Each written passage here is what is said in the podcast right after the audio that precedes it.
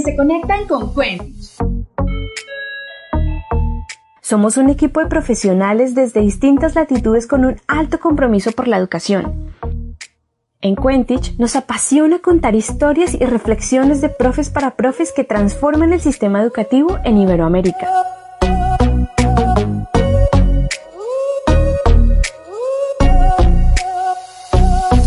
¿Sabías que según cifras de Talis 2018, encuesta internacional sobre docencia y aprendizaje, el 80% de docentes menciona que la educación continua de mayor impacto es aquella que permite un enfoque colaborativo entre docentes? Sin embargo, en nuestros países la educación continua es principalmente a través de seminarios y cursos, lo cual propicia conocimiento, pero no estimula el aprendizaje colaborativo basado en experiencias. Por esta razón, en Quentich promovemos una red colaborativa de docentes que comparten sus aprendizajes en formato blog y podcast. Así, aprendizajes individuales se convierten en saberes colectivos y permiten la co-creación de estrategias para transformar este sistema educativo. En 2020, basados en nuestra experiencia con los podcasts, hemos desarrollado un curso online para docentes, donde aprenden cómo estructurar sus clases en piezas sonoras para difundirlas en emisoras comunitarias o de forma digital. Y de esta forma promover contenido educativo urgente y adaptado a sus comunidades. Así nos encuentran en nuestras redes sociales y por supuesto en nuestra página www.quentich.com. Enseña, cuenta y comparte. ¿Y tú? ¿Qué, me, me muy buenas tardes para todas y para todos quienes desde ya se conectan a este, nuestra primera transmisión durante este año 2021. Bienvenidas y bienvenidos a Quentich. Enseña, cuenta y comparte. Hoy tenemos a dos invitados para arrancar con esta temporada de educación ambiental vamos a tener un ciclo de entrevistas a personas, a profes que están trabajando precisamente educación relacionada con el medio ambiente. Por eso la temática de hoy es análisis sobre la educación ambiental en Latinoamérica. Y para esto tenemos a dos invitados. Desde Perú nos acompaña Jimena Gallegos y desde Colombia está con nosotros William Gómez. Bienvenidos. Quiero contarles que por un lado, bueno, William Gómez y, y, Jimena están trabajando principalmente proyectos relacionados con educación ambiental, respectivamente en Colombia y en Perú. Por su parte, William es administrador ambiental, magíster en educación ambiental y también está cursando un doctorado relacionado con em, estudios comparativos en América Latina sobre educación ambiental. Él nos va a estar contando y vamos a estar haciendo como un paralelo acerca de cómo se está trabajando y cómo se está entendiendo la educación ambiental en nuestro continente. Por su lado, Jimena también está trabajando en la parte de educación ambiental. Ella es bióloga y es amante de esta temática de la educación ambiental. Está dirigiendo proyectos de investigación con niños y niñas y adolescentes y también ha trabajado con el Ministerio de Educación produciendo material educativo para la ciencia y la tecnología. Hay algo muy importante que hoy vamos a identificar acá y es precisamente cómo se puede relacionar el medio ambiente con la tecnología a través de la educación. Así que Jimena, William, bienvenidos en esta noche. Cuéntenos desde dónde desde dónde ustedes nos hablan, desde dónde están conectados con Quentich. Jimena. Buenas noches con todos. Este, hola Gina, hola William. Gracias por la oportunidad de estar aquí, por la invitación. Realmente estoy súper alegre y muy, muy emocionada de poder compartir lo que he venido haciendo durante este tiempo eh, relacionado a lo que más me apasiona, ¿no? que es la educación ambiental. Y bueno, respondiendo puntualmente a tu pregunta, estoy en Perú, en, específicamente en una ciudad al sur que se llama Arequipa. Entonces estoy conectándome desde Arequipa. Un saludo también para la gente que está en Arequipa y que se conecta a esta hora con Quentich. William, ¿tú desde dónde nos acompañas? Hola Gina, hola Jimela y hola a todos los del equipo organizador de Quentich. Eh, mi nombre es William y me encuentro actualmente aquí en la ciudad de Bogotá. Eh, acabé de culminar mi maestría en Brasil y regresé el año pasado, en el 2020, y aquí estamos.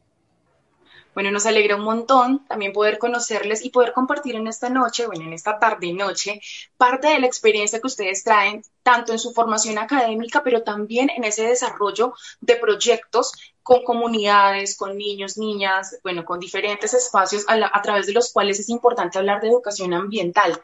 Antes de arrancar con esta entrevista, para que podamos eh, ir desarrollando las temáticas eh, paulatinamente, quisiera saludar desde ya a Julián Camilo Arteaga, que nos está dejando un saludo y él principalmente saluda a Jimena Gallegos y dice saludos desde Colombia. Me emociona tener una profe amiga que enseña con el corazón, así que muy bien, muchas gracias Julián por esa puntualidad y por esa conexión, también por enviar este afectuoso saludo a Jimena. Y también recordarles que si ustedes quieren hacer preguntas, pueden dejárnoslas en comentarios. También, por supuesto, sus opiniones, todo lo vamos a tomar en cuenta a través de su participación. Listo. Entonces, ya que estábamos hablando acerca de ese punto en común que encontramos entre educación y tecnología, bueno, arranquemos con una pregunta relacionada con la expectativa. ¿Qué se espera de la educación ambiental, cuál es el rol que está cumpliendo ahorita la educación ambiental y qué es lo que se espera que ocurra con las generaciones que estamos recibiendo información, formación y educación ambiental. No sé si quieres arrancar, Jimena. Sí, claro que sí. De hecho, he estado como que tomando algunas notas principales, así que si por ahí me ven un poco desviando la vista, es un poco para fijarme en, mis ideas este, que las he estado ordenando. Creo que actualmente, como mencionaste al inicio, Gina, la educación ambiental está pasando por un momento de auge. Si bien es cierto, todavía estamos en una etapa que en lo personal lo considero bastante naciente, este, creo que cada vez está tomando más fuerza, lo cual es genial, porque es efectivamente a través de la educación ambiental cómo es que nosotros, como, como seres humanos, como individuos y como colectividad, vamos a lograr eh, transformar de una manera positiva la realidad ambiental que vemos día a día y que es aplastante, ¿no? Este, es, más que nada pienso eso. Al mismo tiempo creo que también es importante como que pensar un poco en que al finalmente estamos logrando ese cambio de, pensamiento, de, de, pensar que el hombre es el centro del mundo a pensar que el hombre es parte de un mundo como parte de algo, tiene también compromisos, tiene obligaciones, tiene que satisfacer sus necesidades básicas, fundamentales, claro que sí, pero de una manera sostenible. Entonces, con mucho agrado, como menciono, no veo también muchas organizaciones pequeñas, organizaciones este, ligadas a los gobiernos, también haciendo educación ambiental formal, informal, pero con mucha alegría veo que va poco a poco haciéndose más popular, tomando más interés de parte de las personas, de parte de las autoridades, y, eso más que nada, ¿no? Y qué perspectivas hacia adelante, pues si bien es cierto, veo que las cosas están avanzando, hay mucho interés, creo que también hay este, por allí un punto fundamental que me parece que sería muy, muy este, importante poder realizarlo. Uno, y uno de ellos es este, principalmente la elaboración de material o de experiencias o de documentos pero que sean no traducidos de otros, de otros países y tratados de replicar aquí en Latinoamérica en un copia y pega, sino quizás experiencias contextualizadas o mucho más aún experiencias materiales que sean para nosotros, hechos de nosotros para nosotros, porque efectivamente somos nosotros, los habitantes de este lado del mundo, quienes conocemos qué es lo que hay y qué es lo que falta por hacer, ¿no? Entonces eso, y bueno, además también por ahí un tema fácil, lo conversamos más largo en un momento, pero también es el tema, creo, de la conexión. Se está perdiendo mucho la conexión de las personas con el mundo natural y eso creo que es uno de los puntos de quiebre fundamentales que ahorita y en este contexto también lo estamos visualizando. Muchas gracias, Jimena, por este contexto tan amplio que nos puedes, que nos compartes acerca de la importancia y la relevancia de la educación ambiental en Latinoamérica. William, ¿qué piensas tú que se espera del rol de la educación ambiental ahora en, Latinoamérica? Eh, vale, bueno, eh, me gustaría iniciar eh, también dando como un punto de comprensión o de entendimiento eh, para pensar y discutir aquí en conjunto que cuando hablamos de, educación ambiental, ¿cierto? Eh, estamos hablando de, más allá de una ciencia, eh, más allá de una metodología y más allá de una pedagogía, en la que abordamos un tema educativo. consideramos también que la educación ambiental, ¿cierto?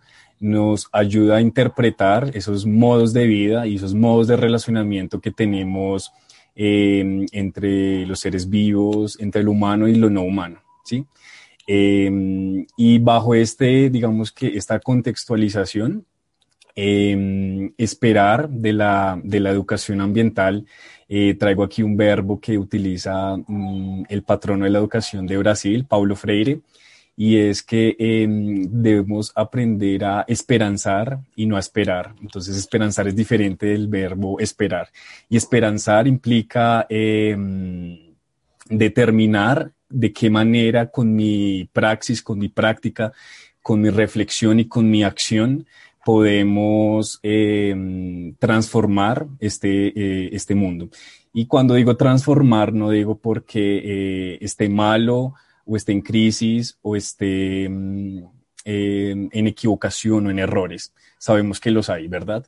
Pero cuando digo transformar es darnos esa oportunidad de unos nuevos relacionamientos de vida. Entonces, em, creo que em, esperanzar esa educación ambiental hace parte de que eh, todos los actores eh, que se involucran en la educación ambiental, los estudiantes, los pedagogos, los docentes, los investigadores, los agentes de políticas públicas, las instituciones eh, públicas también, Em, es una, digamos que, eh, es una visión sistémica y compleja que nos lleva a, pensar que efectivamente se le aporta a la educación ambiental más allá de una ciencia y, repito, más allá de una forma de alfabetizar, de, de, letrar, de, de, entender nuestra relación con el mundo, em, es ver esas nuevas oportunidades. Entonces creo que sería esa palabra, esperanzar. Me gustó un montón, si estamos haciendo un análisis, me gustó un montón esa reflexión que tú haces invocando pues las palabras de, de Paulo Freire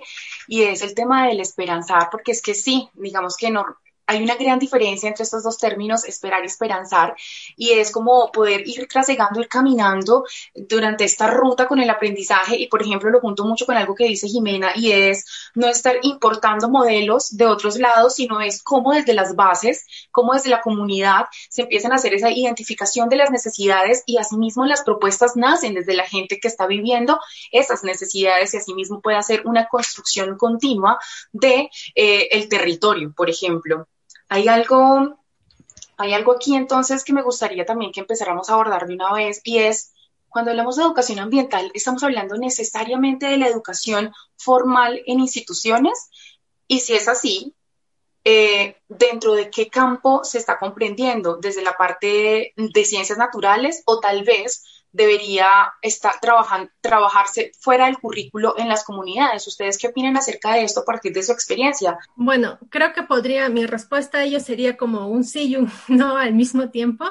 Este, no necesariamente se tiene que hacer educación ambiental desde aulas, este, hay educación ambiental formal dentro de un colegio, como también lo hay informal. Este, creo que en ambos casos eh, el panorama y las oportunidades de aprendizaje son múltiples, son muy importantes eh, y hay muchas cosas por hacer en ambos panoramas. Creo que, por ejemplo, si nos remontamos a la educación informal, a veces suele involucrarse más activamente la comunidad en pleno. A veces, por ejemplo, si estás trabajando con un grupo de niños en un centro de rescate, en un parque temático o en algún otro ambiente exterior, es mucho más fácil quizás involucrar a los padres de familia, a los miembros de la comunidad y poder generar cambios más este, tangibles, ¿no? Pero al mismo tiempo esta situación también se puede dar en un aula de clases. Y bueno, quizás este, en este momento también es importante contarles así un poquito cómo es que están pasando las cosas aquí en, en Perú. Aquí en Perú, como parte del Ministerio de Educación, tenemos una unidad de, educación ambiental. Ellos están trabajando constantemente y hace poco este, tuve la oportunidad de participar en el lanzamiento de una normativa que están ellos trabajando con una guía de aplicación del enfoque ambiental. La idea que se tiene un poco aquí es trabajar el enfoque ambiental eh, de una manera más transversal, no quizás dentro de, como que del área de ciencias naturales o de ciencia y tecnología, sino de una manera continua, es decir, a través de proyectos educativos que se planteen desde las bases, desde los proyectos, desde los planes anuales, desde los, los planos, proyectos mensuales que trabajan los docentes, ¿no? Y, creo que esto es algo importante, y al menos desde mi perspectiva, este, y como alguna vez escuchaba eh, en una persona muy entendida en educación ambiental aquí en, Perú y que es muy conocido, que se llama Joaquín Leguía, que seguramente lo han escuchado, el, creador de ANIA, este, la educación ambiental debería convertirse en el eje que sostenga al resto de, los, de las materias, por así decirlo. Sería tan bonito imaginar cómo tener, no sé, educación ambiental y sostenible para la matemática o para la comunicación o cosas así, porque si nosotros queremos lograr cambios más sistémicos, debemos tomar como eje a esto, ¿no? A todo lo que, lo que viene detrás de la educación ambiental, que como lo dice William, muy interesantemente, no es necesaria, no se circunscribe completamente quizás dentro de una ciencia o dentro de una pedagogía o dentro de un conjunto de prácticas, ¿no?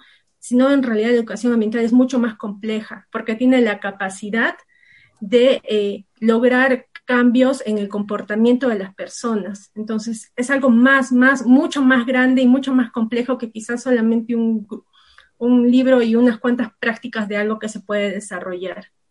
Entonces, es un poco, y creo que como lo menciono, ¿no? y en síntesis, por ambos, en ambos panoramas, formal e informal, es sumamente importante, muy rico y con muchas oportunidades de desarrollo. William, tu punto de vista, por ejemplo, desde Colombia, eh, bueno, también en Brasil, que, estuviste estudiando recientemente, puedes hacer como eh, esa comparativa, ya que trabajas estudios comparativos, creo que podríamos hacer así este análisis de los dos países mm, con relación a si la educación ambiental tiene que ser trabajada desde el currículo, porque es importante incluirla, o si debe trabajarse más que todo, enfatizar en el tema del trabajo comunitario o en, otras, en otros espacios. Vale, eh, cuando tenemos preguntas dicotómicas de eh, lo uno o lo otro, eh, la respuesta siempre va a ser lo uno y lo otro.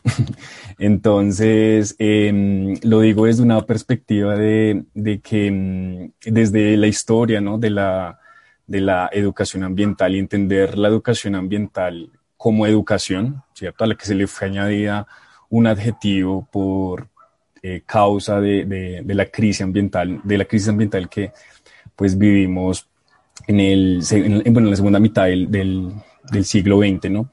Em, reconocer esos, esos espacios en donde se hace educación ambiental fue caracterizado desde, desde esos grandes eh, encuentros, eh, congresos, seminarios que hubo a nivel internacional, ¿no? Entonces tenemos eh, que se habló de educación ambiental en Estocolmo, que se habló de, en el 72, que se habló de, eh, de, educación ambiental en Belgrado en el 75, de Tbilisi, en el Congreso de Tbilisi en 77, ¿cierto?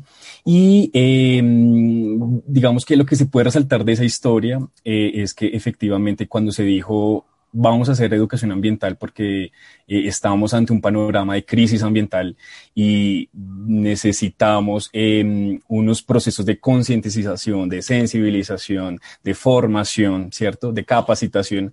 Em, debía circunscribirse eh, en una política pública. Entonces, cuando hablamos de política pública, hablamos de, en estos casos de que eh, la educación ambiental va a convergir en dos momentos, en los momentos de política educativa, y en los momentos de política ambiental, ¿cierto?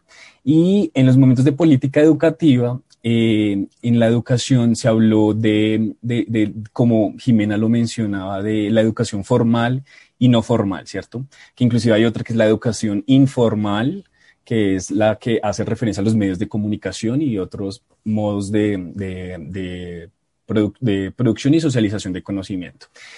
Y eh, efectivamente entonces, desde su génesis, esta educación ambiental, claro que eh, fue eh, eh, circunscrita en esas, en, esas, en, esa, en esas opciones de formalidad ahí me refiero a educación ambiental en las escuelas, que fue donde se enlazó con una perspectiva desde las ciencias naturales, desde la biología. Entonces, quien hacía educación ambiental eh, era solamente para los que estudiaban o se formaban en esas áreas eh, de ciencias naturales. Y em, hoy en día encontramos ya un panorama más interdisciplinar, ¿no? Como mencionaban ustedes, em, que inclusive es interdisciplinar, multidisciplinar, transdisciplinar, de acuerdo con las perspectivas de de, complejidad ¿no? que uno le, le quiera dar. Y em, en Colombia, por ejemplo, em, se constituyó esa política educativa eh, política de educación ambiental Em, digo yo, basada en el proyectismo, proyectismo porque eh, se em, declaró la educación ambiental bajo dos modalidades que eran los PRAES, que son los proyectos ambientales escolares, y los PROCEDAS, que son los proyectos ciudadanos de educación ambiental. Y ahí ya una distinción de, ah, bueno, la formal va para los PRAES y la informal va para los procesos con, con la ciudadanía. Y em, entonces, retomando para no divagar mucho por, ese, por, esta, por esta pregunta, es que efectivamente debe haber eh, educación ambiental en, esos espacios. Y mm, esta clasificación de, formal y no formal está siendo muy discutida desde la investigación. Em, hay perspectivas que hablan de que no deberíamos ya decir educación formal o no formal, sino educación escolar o no escolar. Em, porque se, se circunscribe a que en los espacios donde hacemos, eh, perdón, hacemos educación ambiental, efectivamente eh, es un espacio donde hay un acto pedagógico. Y los actos pedagógicos eh, no solo son en, digamos, en nuestros procesos de formación, no solamente son en los currículos, claro que eh, hay especialistas en currículo con, con, con, educación ambiental, ¿verdad?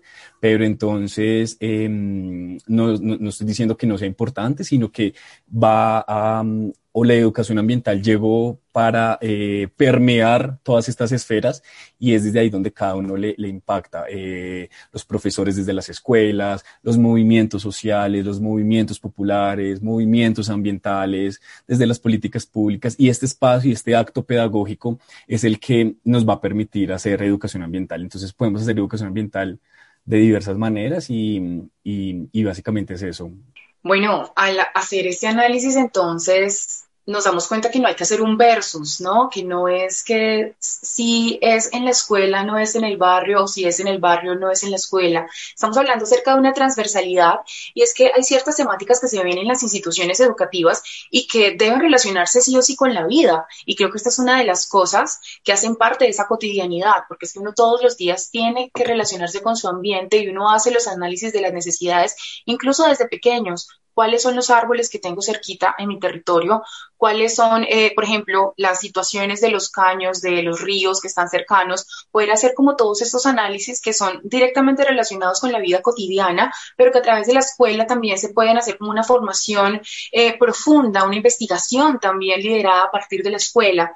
Y creo que aquí identificamos varias cosas. Estamos hablando acerca de la institucionalidad, como los colegios, escuelas, la parte académica. También estamos hablando acerca de políticas públicas y es cómo los gobiernos, tanto nacionales como regionales y locales, deben involucrarse y comprometerse para que esto ocurra, pero también de los impactos en la comunidad y de los liderazgos. Y yo quiero que aquí hablemos un poquito acerca de eso, cómo la educación ambiental em, puede enfocarse también y puede fortalecerse a través de los liderazgos comunitarios, puede impactar tanto en la familia como en el barrio, en la comunidad, en las bases.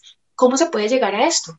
Este, bueno, y ahí en ese punto, precisamente eh, dentro de toda la gran gama y la gran complejidad eh, que, presenta la educación ambiental, hay una rama específica de ella que, que justamente creo que se alinea mucho a esta pregunta y que podría responderla de una manera un poco más certera y que es precisamente también la rama de la educación ambiental que quizás es la que es una de mis favoritas, que bueno, el nombre en inglés va como place-based education o educación fijada o cita en el lugar, eh, básicamente lo que hace este tipo de enfoque dentro de la educación ambiental es precisamente es eso, generar proyectos que nazcan, que nazcan como resultado de una detección, de un problema, de una necesidad, de algo que se quiere hacer en la comunidad que involucre a toda la comunidad en pleno y que pueda este, solucionar de alguna manera o tener algún impacto en, esta, en este tipo de, en esta comunidad, en este grupo de personas, en este lugar, en este medio, en este ambiente natural. Entonces, creo que, por ejemplo, este tipo de, de temáticas o de maneras de enfoque son sumamente importantes y también traigo a colación algo que mencionaste. Cuando las personas, los estudiantes aprenden haciendo, aprenden sintiéndose parte de un proceso, es que se genera lo que se denomina el aprendizaje profundo, ¿no? Un aprendizaje experimental, un aprendizaje que nace de ellos haciendo cosas y sintiéndose parte de algo. Entonces, este tipo de proyectos eh, definitivamente logra involucrar a las personas, logra eh, motivarlas, logra que ellos mismos puedan sentir que pueden ser actores, no solamente pueden ser críticos de lo que pasa o u observadores, sino que pueden efectivamente actuar. Y precisamente allí también me suena otra palabra que mencionaste, Gina, el tema del liderazgo. La educación ambiental creo que implica que se ejerza liderazgo en todas sus formas y en todas sus maneras y a todos los niveles si nosotros como personas, como individuos, queremos poder impactar de una manera positiva en el ambiente, poder este, ayudar, poder cambiar mentalidades, necesitamos tener un liderazgo, ¿no? Y ejercitarlo y llevarlo a la práctica. Y entonces este, este tipo de prácticas de educación ambiental son efectivamente una de las maneras en las cuales se puede lograr todo este, este, este desarrollo de liderazgo simultáneamente, ¿no? Entonces, para mí la respuesta es hacer proyectos que involucren a las comunidades, que partan de la detección de ellos mismos, de lo que necesitan, de lo que quieren, de lo que observan y que propongan alternativas de solución. Jimena, antes de pasar también a, lo que nos quiera compartir William, esto que tú mencionas creo que también hace parte de la metodología y es cómo estas propuestas que nacen desde las comunidades y desde las bases pueden llegar eh, y esos liderazgos comunitarios eh, con sus propuestas, con sus opiniones, pueden llegar realmente a, verse plasmadas dentro de, documentos públicos, por ejemplo. ¿Cuál, ¿Cómo se debería transitar un poquito hacia ahí? Y me gustaría de pronto que William nos ayudara con ese dato, ya que también trabaja temas relacionados con políticas públicas. ¿Cómo hacer para que esos liderazgos tengan una, unas propuestas sólidas que tengan eh, la capacidad de llegar a esos documentos, de llegar a plasmarse dentro de esas decisiones políticas? Digamos que eh, cuando eh, hablamos de liderazgo en la mm, educación ambiental, em, reconocemos y digamos los que le apostamos a una educación ambiental para una transformación social, ¿verdad? Em, reconocemos em, que existen procesos, dinámicas y movimientos eh, sociales que mm, eh, se rescatan desde, por ejemplo, desde la década de 60, ¿no? en su indignación, en su rabia, en su resistencia, en su protección de los territorios, em, levantan eh, una bandera donde establecen y dicen eh, frente a esta categoría ambiental, frente a nuestro patrimonio natural, frente a nuestros territorios, em, hace falta em, una, digamos que una voz, hace falta una, mm, unos mecanismos de participación, hace falta una ciudadanía ambiental, sí, que nos permita eh, ser em, parte activa de la mm, de estos, de esos procesos de, de, de conformación de, de, comunidades, ¿cierto?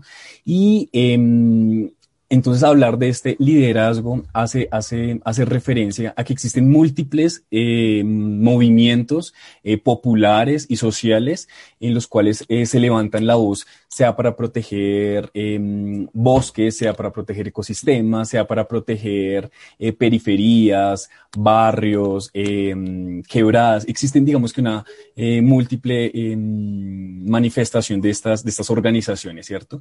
Y el liderazgo efectivamente es gracias a ese liderazgo que en la política em, pública, ¿sí? o que eh, se ha permeado y han, han, abierto un espacio en donde dicen, un momento, la educación ambiental eh, es extraescolar. La educación ambiental, eh, como decía Jimena, es, desde, es basada y es practicada en, el, en los lugares en los que estamos. Entonces, em, cuando uno evalúa currículos, por ejemplo, de educación ambiental en Colombia, uno ve por ejemplo, desde las ciencias biológicas o desde las ciencias ecológicas, em, conceptos y teorías que quizás no nos aplican a nuestra realidad colombiana, ¿verdad? Entonces, cuando uno habla, digamos, de, que esta educación ambiental tiene que valorar una palabra muy clave que es el pertenecimiento a donde estoy y eh, este pertenecimiento, em, digamos que por el actual modelo, eh, sistema hegemónico en el que, en el que vivimos, ¿no? En, en ese sistema de opresión capitalista, em, digamos que eh, vivimos alienados eh, a, digamos, a nuestras opciones y a nuestras posibilidades de lo que somos, ¿cierto? Y es de esta manera que la educación ambiental de nuevo dice como, bueno, creo que es momento de que paremos y digamos, no, efectivamente, debo luchar por, por mí mismo, por mi territorio, por mi familia, y esto, eh, digamos que se vuelve, eh, vamos a decirlo así, eh, política pública en el momento en que los gobiernos ¿sí? le apuestan a la, al fortalecimiento, a la, a la, apertura de espacios para que estas, estas digamos que manifestaciones se, se, se permitan y realizar. Entonces, una simple huerta, un simple ejercicio de agricultura urbana, que se haga en un barrio, que se haga en, en una ciudad, bueno, en, en, una, un, en, algún territorio, ya simplemente eso ya levanta una voz y dice, eh, eh, digamos, ya, se dice, ok, aquí hay un ejercicio de, de, política ambiental, ¿sí? Porque van a haber una disposición de recursos, de infraestructura, ¿sí? Que se levanta. Y ese ejercicio eh, cabe no solamente como ciudadanos, sino como a los que eh, ejercen y son gestores de política pública. Entonces, em, yo comparto una experiencia muy bonita en Brasil, en, eso fue en el 92. Allá se hizo un tratado em, de sociedades sostenibles con responsabilidad global. Y allá, em, que fue paralelo al, al Congreso de Río, ¿no? de Río 92, y allá eh, esta cúpula que fue paralela a Río 92 fue una, una cúpula de movimientos sociales brasileños y ahí se le levantó una carta y un tratado eh, únicamente de educación ambiental para movimientos y líderes sociales y lideresas, claro. Eh, de esta manera, digamos que em, vemos un ejercicio en, en, América Latina de, de, de, esta mm, convergencia, ¿no? En, en, que nos permite plasmar en documentos. Me gusta mucho también cómo van haciendo clic las ideas, ¿no? Cómo van, surgiendo como las, las, temáticas eh, y digamos que toda la línea de preguntas que preparé justo cuando leí sus perfiles y todo el trabajo que vienen adelantando a medida que vamos conversando simplemente va pasando y digamos que es como una línea temática bien valiosa. Yo pienso que en este momento ya vamos a pasar un poquito más a conocer más sobre los detalles de los trabajos que ustedes hacen específicamente. Ya hicimos un contexto general acerca de lo que es educación ambiental en América Latina, de la importancia, de la relevancia, de las relaciones que tiene, de lo transversal que es la educación ambiental. Pero antes de irnos ya a hablar específicamente de sus proyectos y de sus investigaciones, yo quiero también saludar a la gente que está conectándose con nosotros y quienes nos han dejado algunos comentarios. Jessica Andrea Albañil dice, Willy, un saludo, haciendo presencia desde Colombia y bueno, pone la, la banderita Colombia, Brasil, por supuesto. Diego Rivas dice, hola a todos, qué gusto poder coincidir finalmente. Un saludo desde Panamá. Soy Diego Rivas, ingeniero ambiental, especialista en docencia superior mm, y fan de estas iniciativas, precursor en varios escenarios de varias de ellas. Acá tengo papel y lápiz para tomar atenta nota. Bueno, Gracias, Diego, por contarnos también acerca de, tu interés en, los temas. Por supuesto que es un espacio también para la reflexión, para el aprendizaje. Y por acá también veo que tienes más opiniones que nos dejas.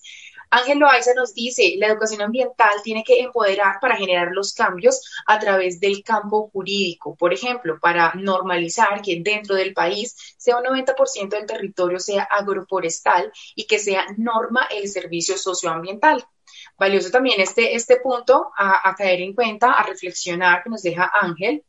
Ángel Herrera nos dice algo que realmente al leerlo me hizo pensar en algo que está pasando justo en este momento y nos dice, bueno, a ella le parece que hace falta un experto colombiano para complementar desde las dinámicas locales. Ángela, eh, ocurre que acá estamos hablando con Jimena y con William, que ellos son personas que están trabajando en la parte de educación ambiental. Entonces, digamos que por eso los convocamos, porque también tienen una experiencia amplia en lo que es educación y medio ambiente. Y esto me hace a mí pensar algo que me gustaría preguntarle puntualmente a William, y es acerca de un foro, de un conversatorio que se está haciendo paralelo a lo que nosotros estamos haciendo y que también se citó para hoy, 20 de enero a las 6 de la tarde, por ejemplo, y que generó una gran polémica, y es este invitado que tenía que ver con agroingreso seguro y es, eh, digamos, todo el impacto que la gestión política de este personaje tuvo en el campo colombiano. Entonces, estamos hablando acerca de, de, los perfiles también de las personas que se invitan como autoridades con relación a las decisiones en el ambiente y en el campo. Así que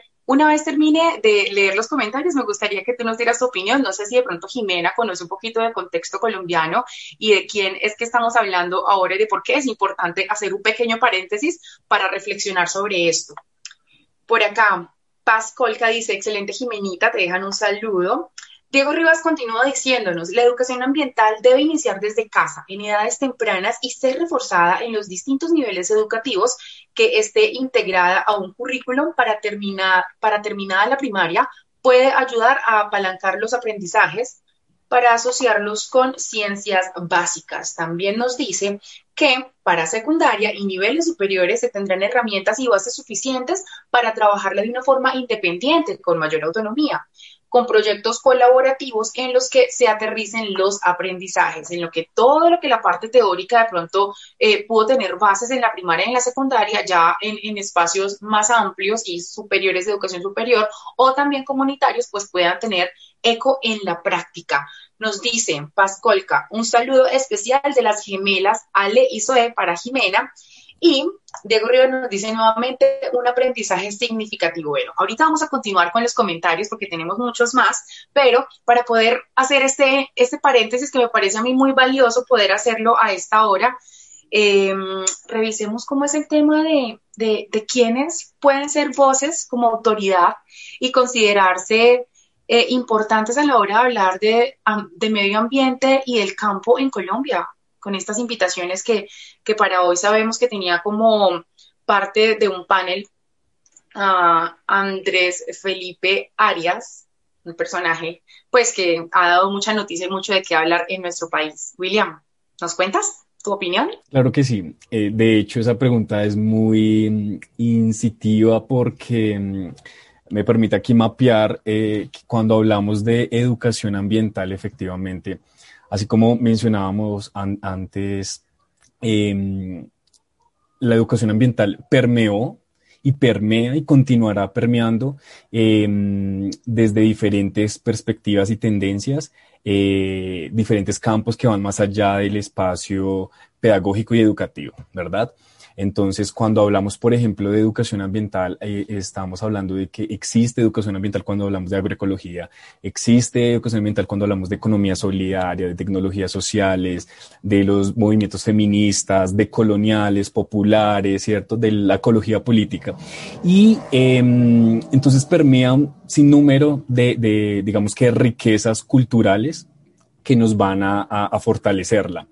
Y paralelamente, eh, permea otros espacios y otros escenarios en los que em, se hace uso y abuso del término ambiental em, como un término, eh, como un término que nos permite jugar a nuestros intereses.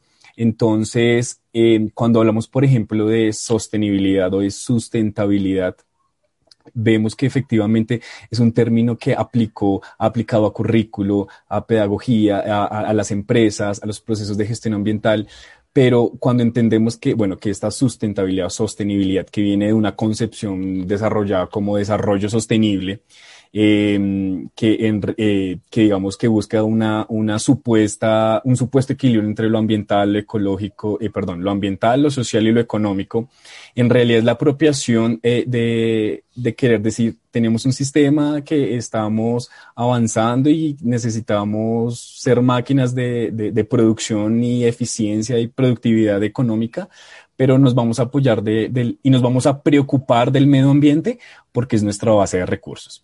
Entonces, esto que está pasando actualmente en Colombia a esta misma hora con estos representantes es ese abuso em, de la terminología en la que se convierte parte de los discursos porque es para, para el sistema económico les es interesante cuidar del medio ambiente porque es lucrativo, no porque em, tengan un interés en preservar o conservar. ¿Cierto? Porque eh, ese interés de preservar y, y conservar ha sido delegado a los investigadores, biólogos, ecólogos, naturalistas, ¿cierto? Y defensores de los territorios. Pero entonces, em, hago esta incisión como que eh, de que tener mucho cuidado eso y eso es lo que está pasando pues con este personaje aquí que es, eh, es una, una, digamos que unas alternativas y eso se encaja dentro en, en Brasil y en, bueno, y en Canadá Lucía Sauvé y en Brasil Laira Argues, ellos mapean unas tendencias eh, político-pedagógicas de la educación ambiental.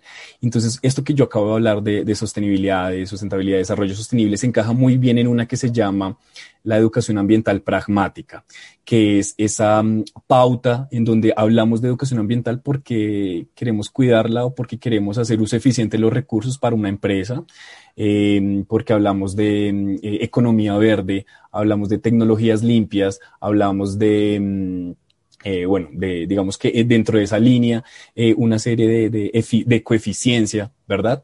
que son temas muy, muy importantes dentro del marco de la gestión ambiental, pero que debemos ser muy em, finos al análisis de lo que realmente ellos nos van a mostrar.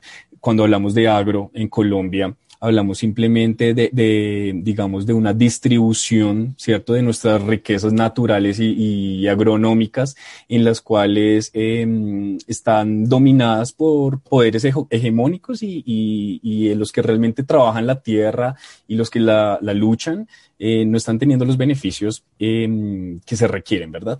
Entonces, esta, esta corriente de educación ambiental pragmática eh, se contrapone como a, otras que es, por ejemplo, la educación ambiental conservacionista, que es como, eh, digamos que dentro de su marco histórico ha sido la primera que, que dice, ah, no hay que preservar o hay que sensibilizarnos con el medio ambiente porque lo están acabando, ¿cierto? La pragmática, que es la que expliqué, y existe esa otra tendencia que es la educación ambiental crítica, que es la que dice, un momento, existe educación ambiental desde los movimientos populares, desde un ejercicio de emancipación, de transformación, ¿cierto? De, de para ejercer esa, esa, esa, acción colectiva esa, y esa ciudadanía para poder decir, ah, hay que hacer educación ambiental y integrar varias formas, ¿verdad?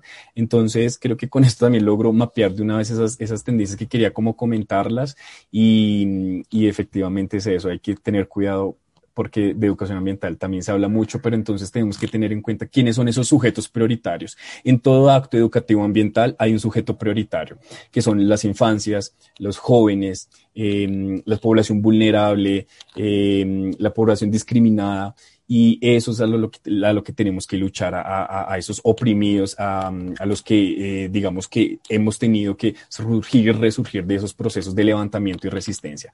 La educación ambiental tiene que ir dirigida a a esos escenarios.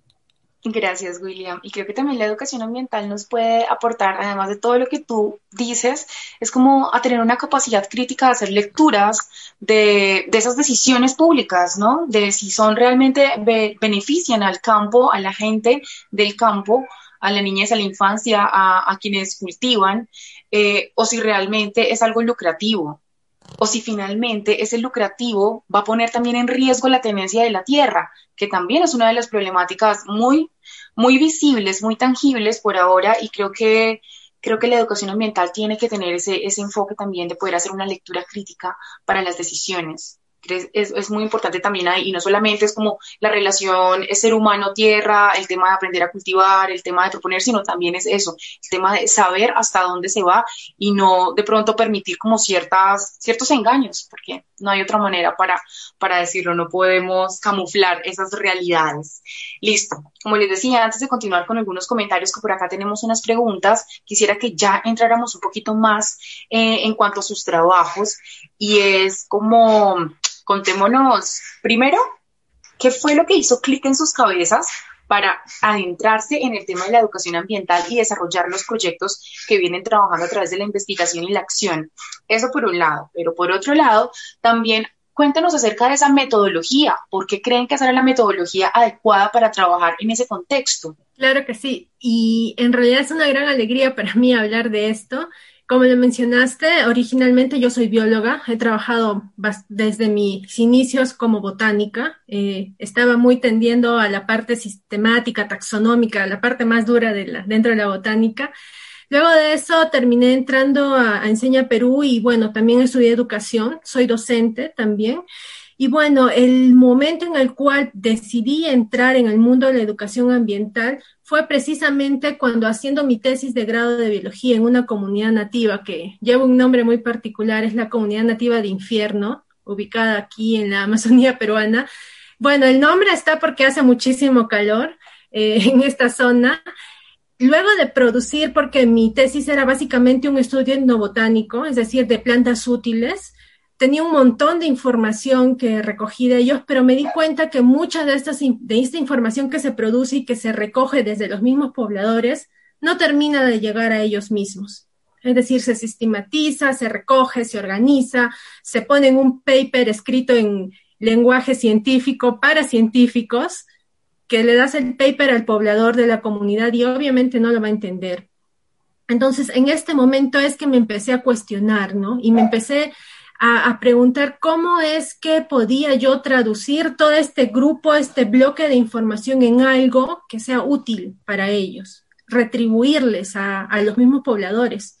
Entonces fue en este momento que mi tesis también tuvo como que una doble, doble faceta y contenía tanto la parte etnobotánica con muchas cosas muy duras, sistemáticas y todo lo demás, y también una parte educativa ambiental donde traduje toda esta información y la articulé dentro de un programa, una propuesta de un programa educativo ambiental para que los pobladores de la comunidad puedan este, empezar a conservar, como mencionaba William, ¿no? En este, en este contexto de educación eh, ambiental conservacionista, ¿no? Puedan utilizar, pero de una manera sostenible, con miras a conservación, sus recursos naturales.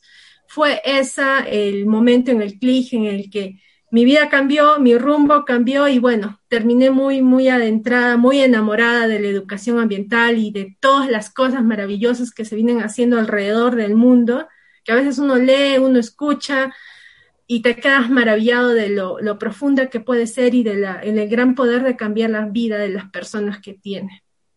Y bueno, y hablando del, del proyecto, este, de la metodología específicamente que, que mencionaste, Gina, en la pregunta, bueno, después de muchos años y de, muchas este, experiencias breves, este, llevé a cabo, eh, y a esto también cabe mencionar que la persona que más admiro, la científica que más admiro en el mundo es Jane Goodall. Sabemos que Jane Goodall trabaja principalmente, es inicialmente primatóloga, pero está muy metida dentro de la educación ambiental porque se ha dado cuenta que efectivamente si las personas no empiezan a tener hábitos más sostenibles y no empiezan a conservar el bosque, de nada va a servir que siga haciendo campañas para cuidar a los, a los chimpancés con los que trabaja, porque igual ya no van a tener dónde vivir. Entonces, una de las metodologías que Jane Goodall este, ha patentado, ha creado, es esta metodología de aprendizajes, de proyectos de servicio y aprendizaje, y es la metodología que yo usé con un grupo de niños de 7, 8 años para desarrollar un proyecto educativo ambiental. Este, fue una metodología realmente transformadora y se pudo visualizar cómo motivando a los niños, cómo enseñándoles, cómo demostrándoles eh, con el ejemplo de, de Jane Goodall y basándonos en todo lo que se viene haciendo alrededor del mundo, que en realidad y usando un poco sus palabras, las palabras que ella siempre eh, repite a la juventud, todo el mundo tiene el poder de hacer una diferencia y cada uno de nosotros escogemos al final del día qué diferencia queremos hacer. Entonces, y los niños repetían constantemente eso y decían, nosotros tenemos el poder de hacer algo, aunque sea algo pequeño, somos pequeños, pero podemos hacer algo. Entonces, esta metodología es, es, este, es maravillosa tiene muchas, eh, brinda muchas oportunidades para el docente, para el que no es docente y quizás quiere empezar una, una iniciativa propia pequeña en su barrio, no sé, en cualquier lugar. Este, y lo mejor es que está disponible, ¿no? Para poder ser utilizada libremente, para ser descargada. Hay un montón de experiencias también alrededor del mundo usándola. Entonces, un poco eso, ¿no? Jimena, de hecho, antes de que pasemos también a que William nos cuente acerca de su, metodología y de su proyecto eh, de investigación, eh, si puedes dejarnos en comentarios de pronto algunos enlaces para poder acercarnos un poquito más y profundizar en la parte de, de esta metodología que nos recomiendas, también me parece como muy, muy importante para la gente que pueda estar interesada. Digamos que podría iniciar que, de acuerdo con mi formación pregradual, yo me formé como administrador ambiental Y mm, digamos que mi sensibilidad frente a, a, la concepción ambiental pues ha permeado desde, digamos que analizándolo ontológicamente, desde mi, desde mi formación, desde mis docentes, desde mi espacio y mi territorio que ha sido la escuela y mi casa y mis montañas en donde vivo. Entonces, ese sentido de apropiación y de pertenencia me han llevado a cuestionar em, esas dinámicas em, en las que nos relacionamos, ¿verdad?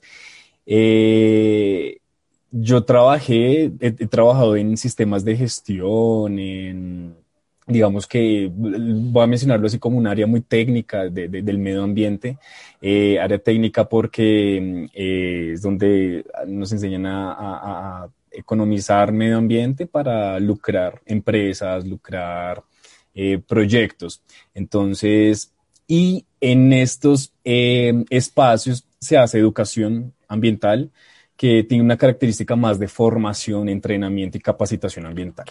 Entonces uno hace entrenamiento con trabajadores, eh, con comunidades.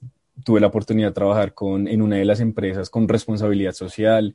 Entonces, eh, digamos que mi sensibilidad frente a, mm, a esas opciones de, de, que, de, de, entender que existe un proceso educativo ambiental, eh, digamos que dentro de, estos, dentro de estos sistemas en los que yo me incluía, eh, yo decía, hay algo que me gusta, simplemente eh, pienso que hay una vocación ahí y digamos que he visto en la educación ese, ese poder de que mm, puede llevarnos eh, en conjunto y en práctica con, en, comunidad a, transformar el mundo. Entonces eh, me desplazo a Brasil a, hacer mi maestría efectivamente en educación ambiental.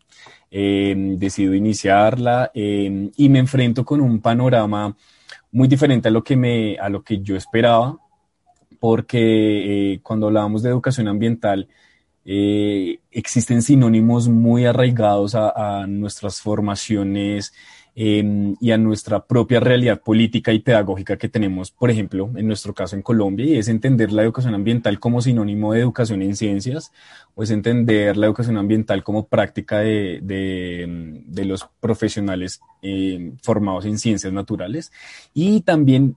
Eh, más desafío aún es entender la educación ambiental como parte de los profesores. Entonces, los que no somos profesores, por ejemplo, eh, que no tengo una licenciatura, ¿cierto?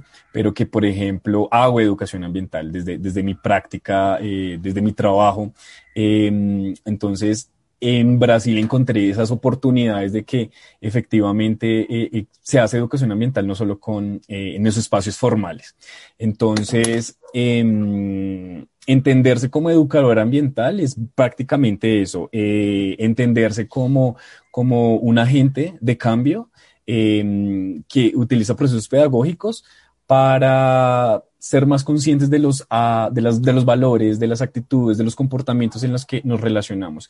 Y eh, bueno, ahí se me abrió ya mi mente, eh, encontré una perspectiva más crítica, eh, varias, digamos, varias teorías, varias epistemologías que nos abordan esos, esos, esas características, digamos, que para pensar esa educación ambiental eh, como fuera de, fuera de la caja, de esa caja negra que en la que, nos, en la, que encajamos a la educación ambiental y es entenderla en esos otros espacios.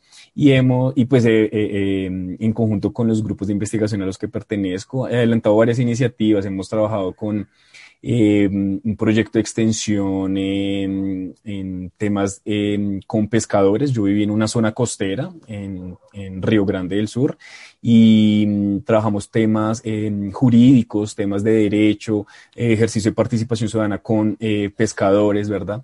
Hemos trabajado también con procesos de formación para clase trabajadora que quiere ingresar a, esa, a, a, las universidades a tomar el espacio de una universidad pública que efectivamente tiene que ser voltada, tiene que ser enfocada ¿no? para, para las clases trabajadoras y he trabajado en, así, en proyectos de formación y ya eh, atrevidamente y ansiosamente me gustaría titularme como profesor, pero lo que soy es un educador de, de, de, lo que aprendo y, y, de lo que, mm, de lo que, y más estudiante, soy más estudiante que todo. Entonces me encuentro haciendo mi doctorado en educación ambiental y, y ya, y digamos que entre esto, para hablar de metodologías, yo elaboré un proyecto comparativo entre Brasil y Colombia con políticas de ciencia y tecnología.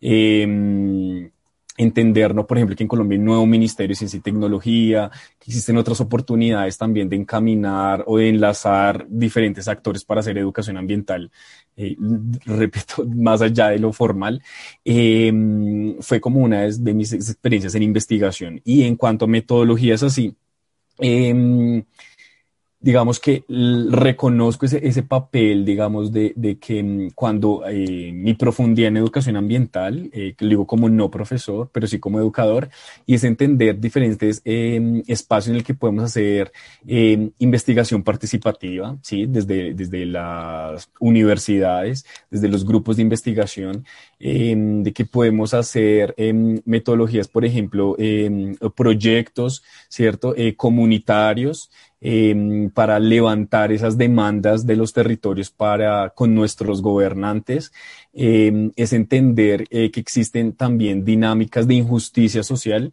y que em, eh, podemos de una, de una u otra manera, con ejercicios de, digamos, de, de, educación ambiental, poder eh, indignarnos y levantar nuestros derechos, ¿verdad? Y de esta manera, de nuevo cito a Pablo Freire, que pues soy un estudioso de, de, de, de, ese autor, y es que el diálogo, el diálogo no deja de ser una herramienta eh, para nuestra educación ambiental. Entonces el diálogo y más ahora en, esta, en este contexto de crisis sanitaria en la que vivimos y que eh, nos inundamos ahorita de, un, de, un, de unos métodos o metodologías tecnológicas para hacer, y es que efectivamente tanto presencialidad debe ser cuestionada, pero digamos que el diálogo no. Entonces, el diálogo siempre va a permanecer y el diálogo siempre va a ser la metodología, em, digamos que por base y por fundamento, uno de los síntomas de la educación ambiental. Entonces, creería que así a, grandes rasgos. Gracias, gracias, William. Y claro, es que siento que finalmente esas necesidades de identificar eh, el gusto y la vocación que tú decías acerca de trabajar con la educación ambiental se dan a través de las mismas vivencias, de la identificación, de esa misma observación de, de lo que el territorio nos muestra que se debe hacer, ¿no? Y, y por acá, en, dentro de los comentarios, incluso encuentro algo que nos dice Fernando Suárez y es el tema de la ética de la responsabilidad, de la ética ecológica, de cómo eh, uno desde diferentes edades también empieza a hacer esas lecturas de sus espacios, a identificar las necesidades y a ser coherente con esa ética ecológica y de la responsabilidad que nos menciona Fernando y obedecerle a la misma para poder llegar a hacer investigación que aporte hacer trabajo con comunidades que también transformen realidades y territorios, que rescaten también un montón de, de, los espacios naturales que en muchas ocasiones están en riesgo. Creo que eso hace parte de, y la verdad es que quiero felicitarlos un montón porque sabemos que trabajar temas ambientales no siempre es tan fácil, ¿sí? Que, que realmente tener estos procesos de investigación de largo aliento y que tengan un impacto eh, fuerte, importante en el territorio, pues requiere de mucha persistencia, ¿no? Y requiere mucha disciplina.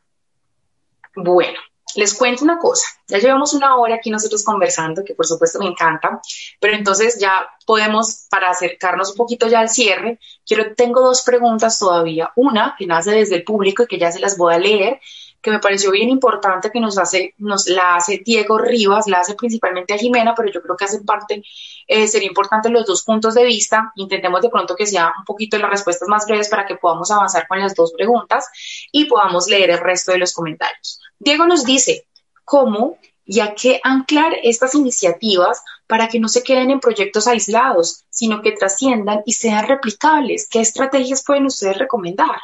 Y creo que en este punto, este, como mencionaste, ¿no? Para que no sea una respuesta muy larga, de repente puedo empezar hablando como que de lo que debería pasar dentro del proyecto, dentro de la dinámica de la misma iniciativa, y quizás William podría colaborarnos con un poco el anclaje más externo, ¿no? ya que también tiene mucho dominio del tema de las políticas y de todo ello. Bueno, hay algo bien interesante y que lo mencioné al inicio, y es que dije brevemente que las personas están perdiendo la conexión con el mundo natural y esto es, es algo que sucede día a día. Y creo que se viene incrementando más este, durante este tiempo de pandemia en el cual las restricciones para poder estar en espacios abiertos cada vez están haciendo más duras, sometidos a cuarentenas y todo lo demás. Se preguntarán por qué menciono esto de la conexión y de eh, con el medio ambiente y que en los proyectos educativos ambientales es la es clave es realmente clave y muchas veces no se, no se le toma la importancia adecuada. Y es que, por ejemplo, si estamos haciendo un proyecto que tenga que ver con reciclaje, que tenga que ver, no sé, con segregación o con un, un huerto urbano o con cualquier otro tipo de iniciativa, si las personas realmente no se sienten conectadas, no se sienten motivadas, pues desaparece la persona que está promoviendo el proyecto y el proyecto desaparece al mismo tiempo. Entonces, hay un gran tema de educación y, quizás soy un poco crítica en este, bueno, crítica en el buen sentido de la palabra, si es que cabe, que sí como un comentario, este, que hay una, hay un gran, un suceso que viene repitiéndose mucho y es este, que las personas no terminan de entender, no terminan de motivarse realmente a hacer las cosas por ellos mismos. Y esto es lo que sucede en muchas de las iniciativas educativas ambientales. Desaparece la institución en cargo, desaparece el, coordinador del proyecto y el proyecto ahí mismo queda suspendido. Entonces, si se quiere lograr sostenibilidad en proyectos educativos, en proyectos que impliquen a comunidades, pues las personas tienen que sentir que eso, ese proyecto es, es importante, es necesario y esto nace mucho de, cómo ellos conectan y se conectan con el ambiente, se conectan con el proyecto. Entonces no podemos hablar de que vamos a escalar o a replicar un proyecto que, que quizás en el tiempo no es sostenible. Entonces, mucho es este, la mirada hacia adentro del proyecto y a las interacciones que están ocurriendo dentro del mismo para poder este, decir que nuestro proyecto pues, es sostenible, es viable ah, a través del tiempo, ¿no? Entonces, es, es algo este, muy, muy importante. Y aquí brevemente, para poder darle la, palabra a William, el otro día, y como una anécdota bien pequeña, les, les, comento que estaba redactando un artículo, un documento en inglés, y entonces eh, en inglés el verbo para comprometer, engage, eh, quería usarlo, pero lo quería usar en el sentido de yo comprometer a otra persona a hacer algo. Y cuando me ponía como a revisar porque no me sonaba del todo bien, me di cuenta que en realidad en inglés no podemos usar el verbo comprometer como yo voy a comprometer a algo o yo voy a comprometer a alguien. No se puede usar en ese sentido. Creo que en el español a veces lo usamos quizás más ligeramente, ¿no? Como, oye, sí, te comprometo que hagas tal cosa, o te comprometo que me ayudes con esto, o te comprometo en el proyecto. Pero eh, creo que es momento de evaluar, ¿no? Nosotros no podemos comprometer a otras personas. El compromiso es una decisión interna es, un, es algo que nace de nosotros y que nos mantiene enganchados a hacer algo. Entonces, en los proyectos deben haber principalmente, al menos en la dinámica interna, esto, ¿no? El tema de conexión y el tema de compromiso, pero de compromiso adquirido por las mismas personas. Entonces, sí, creo que es hora de revisar un poco nuestro español y cómo usamos el verbo comprometer, que también es algo para, para pensarlo a largo, a largo plazo. Y bueno, desde mi punto de vista, desde la dinámica interna del proyecto, pues eso es lo que debería pasar. Nada, eh, me gusta mucho tu análisis de Jimena de, de, de, ese verbo comprometer, porque ahí puedo partir que efectivamente a veces somos propietarios o los educadores ambientales eh, pretenden ser, eh, digo yo, transformadores inmediatos de realidades. Entonces queremos comprometer a todo el mundo, queremos que todo el mundo ya sepa separar residuos, queremos que todo el mundo ya sepa, ah, tenga huertas en la casa, queremos ser dominadores y queremos inclusive ser opresores. Y eso se debe justamente a esas características de formación y de las concepciones de educación que tengamos, ¿no? Entonces me parece muy bonito ese análisis, Jimena, de que efectivamente, eh, y para el, o la integrante que hizo, que hizo la pregunta, y es que esa ansiedad de querer ver esos cambios inmediatos, de que eh, entender la educación ambiental no es de hoy para mañana y no es de hoy para un año, y es un proceso intergeneracional disculpen, intergeneracional. Em, entonces, em, puedo aquí como que traer esas, esas vamos a decirle así, pildoritas para que podamos entender que efectivamente dentro de un percurso formativo de la educación ambiental y traigo aquí eh, una de las etapas que de las etapas que trata de teorizar una de las investigadoras y profesoras de donde de mi claustro allá en Brasil es Dione Kidsman y es que existe un percurso formativo. Entonces si una estrategia educativa existe digamos que son cinco que es primero la sensibilización después la comprensión después la responsabilidad luego una competencia y finalmente una ciudadanía. Entonces, dentro de esas cinco etapas, existen innumerables propuestas en las que nos encajamos. Entonces, la sensibilización es un proceso que es de la vida para toda la vida. La comprensión, eh, además de un, de un análisis, eh, digamos, etario, de, de, de procesos de concientización o pedagógicos, eh, digamos que eso involucra también eh, diferentes perspectivas en que mi acción de educación ambiental puede ser una simple sensibilización o mi acción de educación ambiental puede ser un, acto de, de, la fase de responsabilidad. Entonces, digamos que eh, cuando entendemos a la educación no como transformadora, la educación no es transformadora por sí sola. los que transforman son los seres humanos, ¿sí? Y mm, eh, es entenderla dentro de, dentro de este ciclo. Entonces, eso como, digamos, em, para ayudarnos, digamos, a comprender que que muchas veces de nuestras acciones queremos que sean replicadas, duplicadas, repetidas en otros lugares y realmente no, porque existen temas de identidad interculturales. Por ejemplo, existen eh, digamos, procesos eh, de, educación ambiental, por ejemplo, de extensión rural, por ejemplo, que queremos llevar educación ambiental a los campesinos, pero ellos son muchos más sabedores de educación ambiental que nosotros mismos, que por ejemplo yo que vivo en una ciudad, ¿cierto? Entonces, ese dominio de poder, ese dominio de conocimiento, tenemos que tratar como de, decir esto, esto no es tan así, los, los sabedores son ellos, los conocedores son ellos y, hacer educación ambiental eh, no, es, eh, no es eso. Eh, no, es, no es ver al vulnerable, ayudar al vulnerable, sino empoderar al vulnerable y empoderarnos y entender esas diferencias para que en su ejercicio de lucha e indignación de sus derechos pueda ejercer sus modos de vida. Eso es educación ambiental y digamos que em, cuando veo que, que la pregunta al cómo y al qué vamos a anclar esa educación ambiental y es que los proyectos de educación ambiental tienen una fragmentación en sus raíces de planeación y, y en esto yo estoy hablando de política pública. Existen fragmentación de, de cuánto dinero o qué disposición o qué recursos humanos, técnicos, financieros, tecnológicos se disponen las instituciones públicas y los gobiernos a las áreas de, educación ambiental de un país. Entonces, por ejemplo, en Brasil existía una dirección de gestión de, educación ambiental y fue eh, quebrada, fue fragmentada, fue destituida al momento que llegó el actual presidente.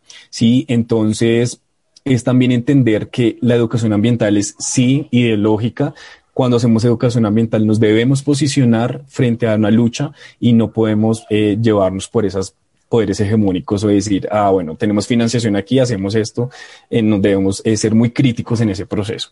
Entonces, creo que con eso puedo responder. Gracias, William, y gracias, Jimena. Me quedan dos cosas sonando en la cabeza y que evidentemente uno también ha aprendido durante la vida, pero que las quiero traer a colación porque ustedes las mencionaron, y es lo que dice Jimena acerca del tema de la motivación intrínseca, ¿no? De cómo esa motivación le nace a uno desde, desde su observación, desde su sentir también, y, se vuelve ese compromiso y esa responsabilidad, esa ética que nos mencionaban acá en comentarios, pero que nace desde nosotros, que nadie nos la puede imponer, que nadie nos puede traer y ponernos ese vestido y esa bandera, porque entonces así no funcionan las cosas, así realmente no va a haber un compromiso realmente. Y eso tiene que ver con lo que tú también dices, y es como eh, uno, así como uno no puede ir a, comprometer a otro, uno tampoco puede ir a iluminar a otra persona y mucho menos en las comunidades que habitan lo rural, que son las que están más en contacto con ese territorio, que lo entienden más y es también desaprender un poquito de que la academia lo sabe todo y de que las poblaciones en, los, en lo rural y en lo, y en lo periférico eh, no tienen ese conocimiento. Al contrario, hay que valorar muchísimo esos saberes con los que ya eh, las personas que habitan los territorios traen y también escucharles mucho, porque también parte de esa participación y ese empoderamiento es la capacidad de tener voz y de que sus saberes son importantes, de que no todo el tiempo estamos aprendiendo, recibiendo, recibiendo, recibiendo, sino que también tienen algo para ofrecer y es ese, ese saber a partir de la relación con la tierra y con la comunidad que tienen. Así que esas dos cosas son las que me quedan a mí como resumen de esta última intervención. Y me voy con algunos comentarios ya para que podamos cerrar y despedirnos. Bueno, por aquí Jessica Andrea nos dice, son fundamentales los movimientos ambientales. Tristemente, nuestra situación actual en Colombia, que por la lucha de poderes silencian a nuestros líderes, también eso hace parte de las realidades y por eso mencionaba hace un rato de que no es fácil hablar acerca de eh, educación ambiental y de liderazgos con enfoque ambiental, pero que son muy necesarios también Juris Cañate dice, me parece interesante cómo no se deja de lado esas peticiones sociales, aunque no se vean muy común en nuestros puntos. También por acá Judith viene a felicitar, por supuesto, a las participaciones de, de, de Jimena y de William. Nos dicen, Jimena, gracias por compartir tus conocimientos y experiencias. Eh, dice que consideran bastante beneficioso el conocer estas experiencias en esta tarde. Y nos dicen, es muy cierto y válido el aporte de Jimena, en donde nos menciona que son generados trabajos científicos para científicos y no para la población. Es ahí el desafío de la educación ambiental enfocado en la extensión rural. Tiene que ver también con esta conclusión que estábamos hablando. Mm, y por supuesto con relación al al enlace de la metodología que nos comparten, bueno, pues agradecen el dato y dicen la sostenibilidad de los proyectos ambientales que se inician es un aspecto eh, es un aspecto por el que se tiene que hacer mucha incidencia, porque es que, claro, muchas iniciativas pueden arrancar, pero que se mantengan en el tiempo, que tengan el desarrollo, cumplan con sus propuestas y que se puedan desarrollar a cabalidad. Esta es otra cosa que también hay, que evaluar y no solamente se están empezando y se están liderando tantos proyectos, sino cuántos realmente logran sus objetivos. Esto me parece bien importante lo que nos dice Miriam Ventura. Y finalmente, eh, dice Diego Rivas, ¿cuál enfoque le urge más a la educación ambiental y al déficit de recursos en el que se encuentra la Tierra, el pedagógico o el andragógico? Eh, lo que diría es, este, respondería esa pregunta con una, otra de las, de las frases más famosas de, de Jane Goodall, y que nos dice que cuando uno mira el mundo en su complejidad y en su lleno de problemas y de cosas por resolver, puedes sentirte sin esperanza. Pero el secreto, el truco está en ver el mundo como un gran rompecabezas y en el que cada uno de nosotros somos una pequeña pieza. Y si muchas piezas al mismo tiempo en diferentes lados comienzan a cambiar, entonces el cambio posible, eh, el cambio va a ser posible. Entonces los problemas van a poder solucionarse. Y entonces desde mi concepción diría que, basándome en esa visión, diría que ambos también. O sea, es, es necesario atacar por ambos lados. Eh, sí, Jimena eh, nos aclara también ese, ese, ese, ese concepto y esas, eh, bueno, hablo de las ansiedades porque eh, cuando entendemos que eh, existe una educación para toda la vida, em, debemos saber que eh, dentro de todas esas facecitas o de esa huella que dejamos como seres humanos dentro de nuestro recorrido histórico y nuestra materialidad histórica y, y de nuestras posibilidades de ser y de estar siendo, ¿cierto? En nuestro futuro, eh, nos cabe como, son, como, como, como seres humanos, somos seres incompletos y, y seres inacabados. Entonces, eh, siempre, eh, digamos que la, la, decir como eh, enfocarlo en uno o en el otro, eh, es digamos que dependiendo de, de depende de, de, de, la vocación del educador, depende de las energías con que le guste trabajar, depende de las metodologías participativas con que quiera eh, escuchar, con que quiera hacer eh, trabajo, ¿cierto? Entonces, eh, creo que, digamos, de, dentro de, dentro de esa, dentro de ese objetivo básicamente va a ser eso, ¿no? Es, reconocerse, digamos, dentro de su papel en el mundo, eh, cuáles son sus acciones de transformación que puede colaborar y que puede permear dentro de su vida, ¿cierto? Y entender esta, este, este pasaje por la vida como una continuación. Entonces, es básicamente eso. Jimena, William, yo quiero agradecerles un montón por habernos compartido aparte de sus experiencias en estos eh, trabajos que vienen desarrollando a través de la investigación y la acción, también su pensar y su sentir con relación al territorio, a la parte del agro, a la parte de la relación de la humanidad con el medio ambiente, del impacto en la parte política, en las decisiones públicas.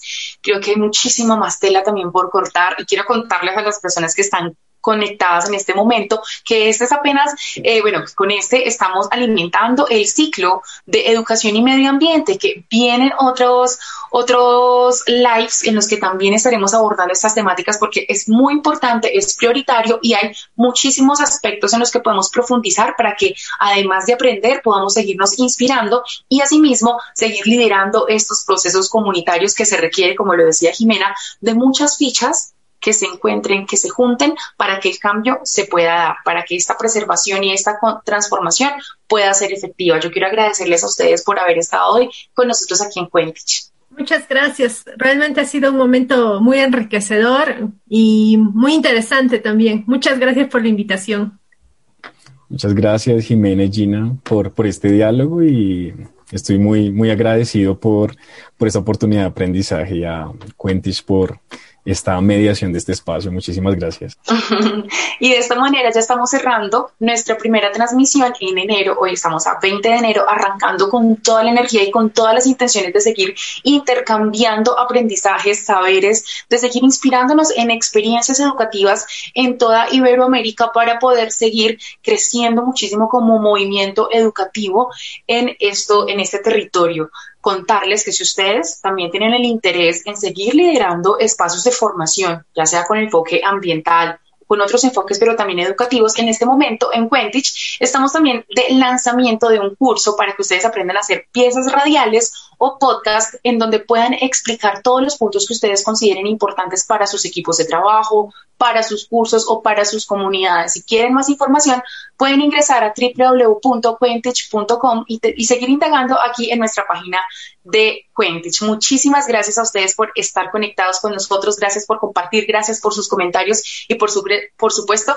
gracias por seguir hablando acerca de educación y medio ambiente. Un gran abrazo.